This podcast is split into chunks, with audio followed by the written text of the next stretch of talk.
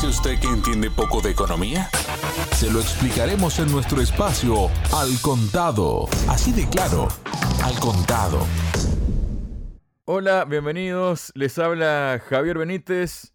Vamos a tocar cosas que han ocurrido en la economía a nivel global en el año 2022 que se acaba y que da pie a un 2023 tal vez lleno de incertidumbres. Esto ya nos lo dirá nuestro invitado de hoy. La cuestión es que hubo un gran terremoto, se podría decir. Se podría decir que hubo un gran terremoto y ya se lo estoy preguntando directamente al director de dossier geopolítico, Carlos Pereira Mele. Carlos, bienvenido a Radio Sputnik. ¿Cómo estás?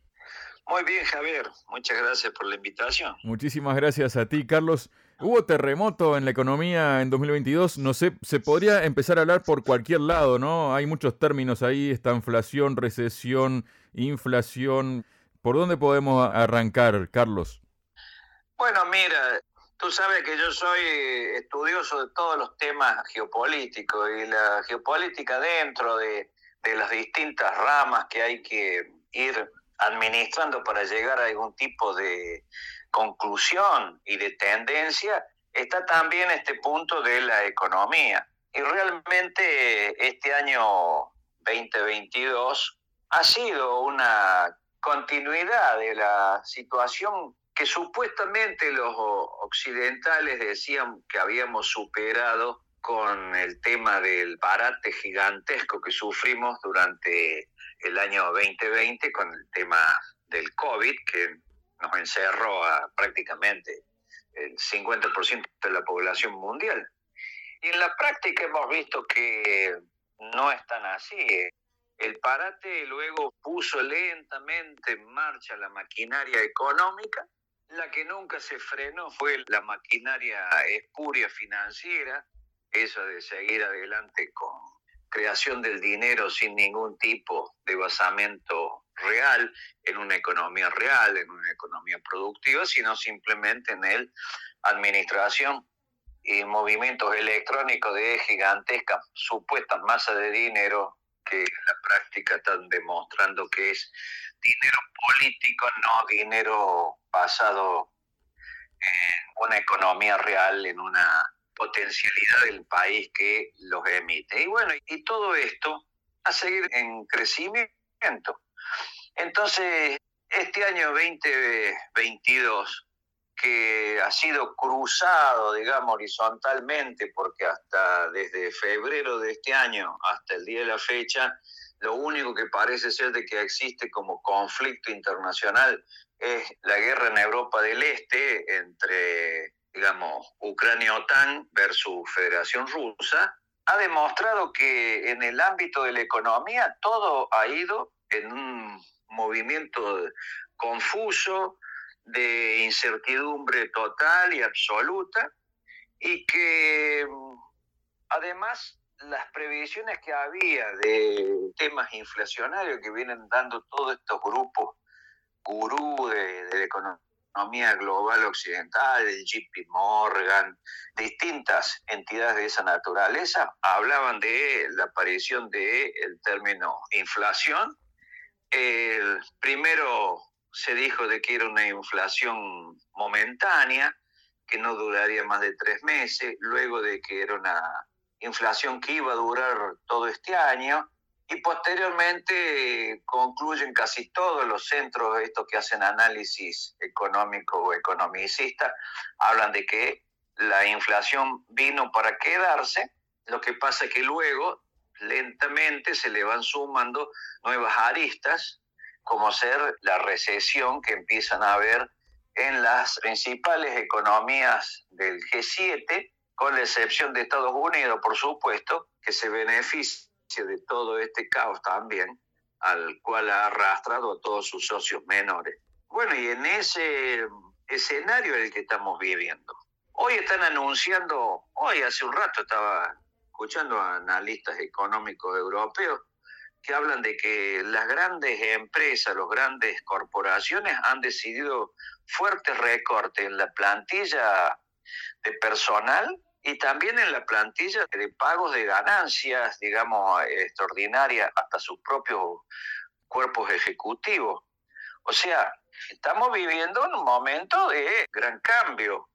Y yo creo que todo en el fondo es una crisis que demuestra que algo profundo está cambiando, algo muy profundo. Es evidente que la moneda de cambio internacional que se impuso por Estados Unidos, su moneda nacional, al final de la Segunda Guerra Mundial para que fuera la única moneda que se use para las transacciones internacionales, hoy ya no es tan así. Segundo, cuando ellos mismos en la década del 70 decidieron que no estuviera el dólar basado, respaldado en el patrón oro, hizo que esa moneda se transformara en una moneda de tipo política, mediante la cual, ejerciendo los poderes duros y blandos de Estados Unidos, consiguió mantenerla como la única moneda de intercambio. Pero en los últimos 10, 15 años ha empezado a revertirse lentamente y ahora empieza a acelerarse. Y todas las otras alternativas que han surgido también están todas en crisis, estas monedas electrónicas, etcétera. O sea, estamos viviendo un escenario de crisis, de incertidumbre y de pronóstico no muy positivo para el año 2023 en ese ámbito. Y además, por primera vez vemos que grandes grupos de naciones fuertes, importantes económicamente, empiezan a operar por fuera del mercado del dólar con sus monedas locales, sus monedas propias, los intercambios que se hacen Asia con África, Asia con Rusia, Asia con el Medio Oriente, por los recursos petrolíferos, van en ese sentido, en esa dirección. Ahí están. Justamente. Entonces estamos viendo un cambio. Claro, justamente, Carlos, y perdóname la interrupción, tengo aquí justamente unas declaraciones que hizo Agatha Desmaré, quien es directora de pronósticos globales de la unidad de inteligencia de The Economist, que dice que Rusia y China parecen estar venciendo en la guerra que libró Estados Unidos con su arma preferida, es decir, las sanciones políticas y económicas. Según ella, la capacidad de imponer sanciones obedeció al dominio del dólar estadounidense en la economía global, pero ahora con tiempo otros países encontraron herramientas para contrarrestar el poder de Estados Unidos, lo que incluye swaps de divisas bilaterales que permiten evitar el uso del dólar, así como el desarrollo de la moneda digital y análogos independientes del sistema de pago SWIFT. Ya parece que no se puede esconder todo lo que está pasando, ¿no? No, y vos fíjate que estás haciendo referencia a un medio especializado y bastante gurú del tema de la economía mundial, ¿no? No es un charlatán de feria que habla de economía, sino que son los medios de comunicación que generalmente son con quienes se administran los CEO o todos estos grupos económicos importantes en su lectura diaria para sacar conclusiones. Y bueno, lo que dice esta señora es este, re simple, ¿no? Llegan a una conclusión luego de, por supuesto, haber estado durante mucho también tiempo disimulando y llevando confusión a sus propios lectores sobre la realidad que se estaba ya percibiendo. Porque esto no es del año 2022, esto es una crisis que se viene generando, que se viene creando y que nunca tuvo la solución porque nunca tuvo un arreglo total y final la crisis financiera del 2008, que arrastró al modelo financiero capitalista occidental a una catástrofe. Luego sí, algunas naciones la han pasado mejor que otros, pero en el fondo nunca se solucionó totalmente las consecuencias que trajo esa debate. Por supuesto que hubo mayor concentración de capital en manos de en muy pocas manos y pérdida de numerosos grupos empresarios que tuvieron que vender, mal vender sus empresas, etcétera, cuando vino la, la catástrofe. Pero luego eso ha continuado funcionando a media máquina y eso es lo que podríamos decir que esta señora dice de que el dólar ya no es la herramienta única existente para que las naciones puedan seguir haciendo negocios internacionales. Y si a eso le sumamos los errores estratégicos de las administraciones norteamericanas que hicieron un sobreuso y abundancia en la aplicación de sanciones, iba a terminar evidentemente en una situación así, porque la mayoría de los países que se sienten que pueden llegar a ser agredidos por un tipo de sanción, por no estar de acuerdo con lo que dictamina un grupo encabezado por Estados Unidos y el G7, entonces, ¿qué iba a tomar? Iba a tomar medidas de precaución, de reaseguro, tratar de seguir estando en, los mercados utilizando nuevas herramientas y esas nuevas herramientas ya sabía que no se las tenía que permitir usar a su adversario, casi enemigo. Entonces, este es el resultado, esta es la consecuencia. Acá no hay, no hay que hacer este, ningún tipo de pronóstico astrológico, sino hay que ver la realidad. Y esta realidad es la que está golpeando hoy en día a los generadores de las sanciones.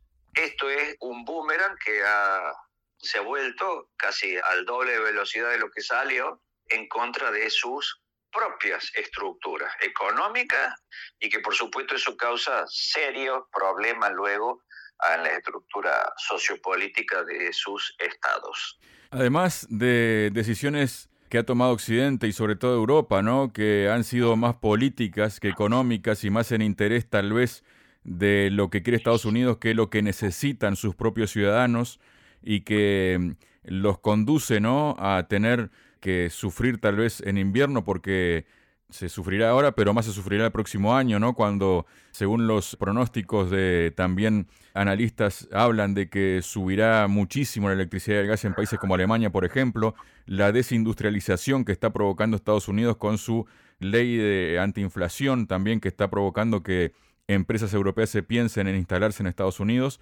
y además ese error de cálculo, ¿no? De decir, te congelo te incauto más de 300 mil millones de dólares, pero no pensaron que tal vez otros países dirán, bueno, si le pasó a él, me podrá pasar a mí, entonces evitaré el dólar en las transacciones comerciales. Carlos. Y eso es una situación muy, muy clara y muy concreta. Pero ¿qué pasaba? Hasta ahora toda la oleada de sanciones que unilateralmente y legalmente e ilegítimamente ha aplicado lo que se llama o mal llama Occidente, ha sido siempre con países del tercer mundo, periféricos, dependientes, que no tenían la posibilidad concreta de reaccionar de una forma fuerte, sólida, en cooperación con otra nación fuerte y sólida. Me estoy refiriendo porque uno recuerda las sanciones criminales que le han aplicado a Cuba durante décadas, las sanciones que le han aplicado al gobierno de Venezuela, las sanciones que se le han aplicado a Siria, las de Libia, las de Irak, etcétera, claro, no tuvieron una contraprestación contra los que sancionaban, porque eran países que no tenían ninguna posibilidad de hacerlo. El tema es que esta gente, y ahí demuestra la falta de capacidad estratégica y de, y de mirar el futuro, han intentado hacer lo mismo creyendo que agrediendo a Rusia, agrediendo a China, agrediendo a otras naciones importantes ya en el mundo global en el que vivimos, iba a tener las mismas consecuencias y no iba a tener para quienes las aplicaban ningún tipo de consecuencia. Y acá es donde empieza realmente a aparecer la verdad de la situación. ¿Por qué? Porque es evidente que el mundo industrializado y tecnológicamente importante está ubicado en Asia. Y al agredir esos se han autoagredido, porque en el fondo cualquier ciudadano norteamericano europeo puede agarrar cualquier cosa que tiene a mano y va a ver Made in Indonesia, Made in China, Made in Taiwán, Made in Pakistán, Made in India. Entonces, ese Made significa que está producido fuera de su territorio y que las sanciones que se le aplican a todos esos países que pueden producir algo y que después ponen el grito en el cielo como que están siendo agredidos, los europeos se les volvió en contra. Y ahora tienen esta situación complicadísima a la que entraron solos, a la que fueron alegremente sin creer que eso le iba a tener consecuencias, bueno, ahora están viviendo la realidad. Y como dijiste, el 2023 va a ser mucho más complicado, pero mucho más complicado en todos los aspectos. Atrás quedaron aquellas frases como hemos aplastado la economía de Rusia, Carlos, que en su momento lanzó Jen Psaki, ¿no? Cuando era portavoz de la Casa Blanca. Bueno, también de sueño se puede vivir, ¿no es cierto? El tema es que todas estas fórmulas que en el fondo son justamente y se instalan estas fórmulas de sanciones, de agresiones, de permanentemente incentivar el conflicto a nivel global, porque no nos equivoquemos, detrás de todas estas movidas de tipo bélica están la decisión primero de hacer que el adversario entre en crisis económica y segundo, llevarlo a una derrota política interna y después de ello quedarse con el espacio ese que entró en crisis. La idea de Occidente, encabezado por los anglosajones, ha sido siempre la misma.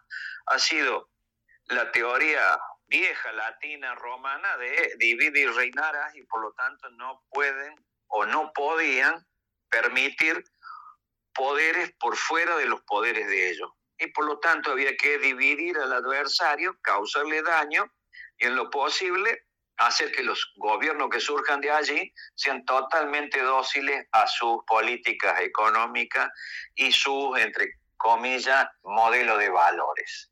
Y bueno, eso funcionó cierto tiempo, pero en los últimos años se demostró que ya no iba a ser fácilmente aplicable. Y bueno, y lo estamos viendo, porque el presidente Putin dijo hace pocos días atrás, es claro cuál era la decisión de Occidente, es debilitar, hacer caer el gobierno y luego fraccionar a ese gigante que es actualmente todavía la Federación Rusa en varios estados más pequeños, ingobernables y que serán simplemente proveedores de las materias primas que tanto necesita el Occidente y que hoy no están ya al alcance de la mano tan fácilmente y baratos como venían antes. Hoy en día se complica. Bueno, ese es el escenario. Ahí juega este gigantesco juego de las, de las sanciones y además también por bajo el agua la utilización de elementos complicadísimos como es el terrorismo internacional, como es las guerras proxy, como es la guerra híbrida, porque no nos olvidemos, cuando Estados Unidos incentivó a los terroristas del ISIS en Siria, lo hizo con la gran finalidad de voltear al, gobierno laico de Siria y luego instalarse allí y de ahí iniciar una ofensiva total sobre Irán. No lo lograron, pero ese era el objetivo. Cuando se incentivó a, a los chechenos a rebelarse contra Rusia, era también para causarle un problema interno complicadísimo. Cuando se los incentiva a los grupos minoritarios musulmanes que viven en China a rebelarse contra el gobierno, es también crear un conflicto interno y esos no surgen por situación espontánea, surgen porque han sido planificados, organizados, financiados, e instruidos por fuerzas occidentales. Y lo hemos visto en las revoluciones de colores, en las primaveras árabes, todo eso, ¿para qué? Para seguir manteniendo una teoría que vienen aplicando desde la que los neoconservadores están en Estados Unidos en el poder, en la época de los Bush, que es el caos internacional organizado, que significa que los países que a mí pueden ser realmente adversarios, les tengo que crear un caos interno mediante la cual no puedan seguir desarrollándose y avanzando y de esa forma poner en riesgo mis potencialidades. Bueno, en muchos lados le fue muy, muy bien a esa teoría, pero hemos visto que en los últimos años esa teoría ha empezado a tener serias dificultades para seguir aplicándose. Y yo creo que la primera gran derrota de todo esto fue hace un par de años atrás en Siria, donde se logró frenar el proceso de caos interno, interno que se le impuso a esa gran nación árabe y frenar a todos los yihadistas que como todos sabemos, y no porque lo diga yo, sino porque lo digan los gobernantes de Europa fundamentalmente, habían sido armados por ellos para luchar, entre comillas, contra el régimen tiránico de Bashar al-Assad, cuando en la realidad era la inversa. Y hoy en día sabemos que el gobierno de Assad sigue estando sólido y firme en el territorio sirio. Bueno, ese es el modelo que se intentó y que se intenta todavía seguir achacando en las distintas regiones, en Georgia, en Armenia, en Azerbaiyán, etcétera. Todo para llevar conflictividad fuera del territorio, o la misma Serbia con Kosovo en los últimos días. Hay una mano negra por detrás de todo esto. Nadie, ninguno de los dos, ni los serbios quieren la guerra, ni creo que los kosovares quieran la guerra pero si a uno lo incentivan y, tiene una banda de forajidos que arrastran el país al conflicto, el conflicto va a existir. Ahora, ¿quién fueron los que arrastraron e hicieron que esa gente fuera del conflicto? Y ya sabemos, los sospechosos de siempre. Muchas gracias, Carlos, y que tengas un gran 2023. Bueno, muchísimas gracias, Javier, igual para ti, tu familia y también para la gran familia de Sputnik, que creo que hoy en día es una voz clara y concreta que permite a gente que del pensamiento no políticamente correcto podamos expresarnos nuestras opiniones y que puedan llegar a la gran masa de poblacional, por lo menos en mi caso específico, a los hispanos parlantes. Muchísimas gracias y feliz 2023.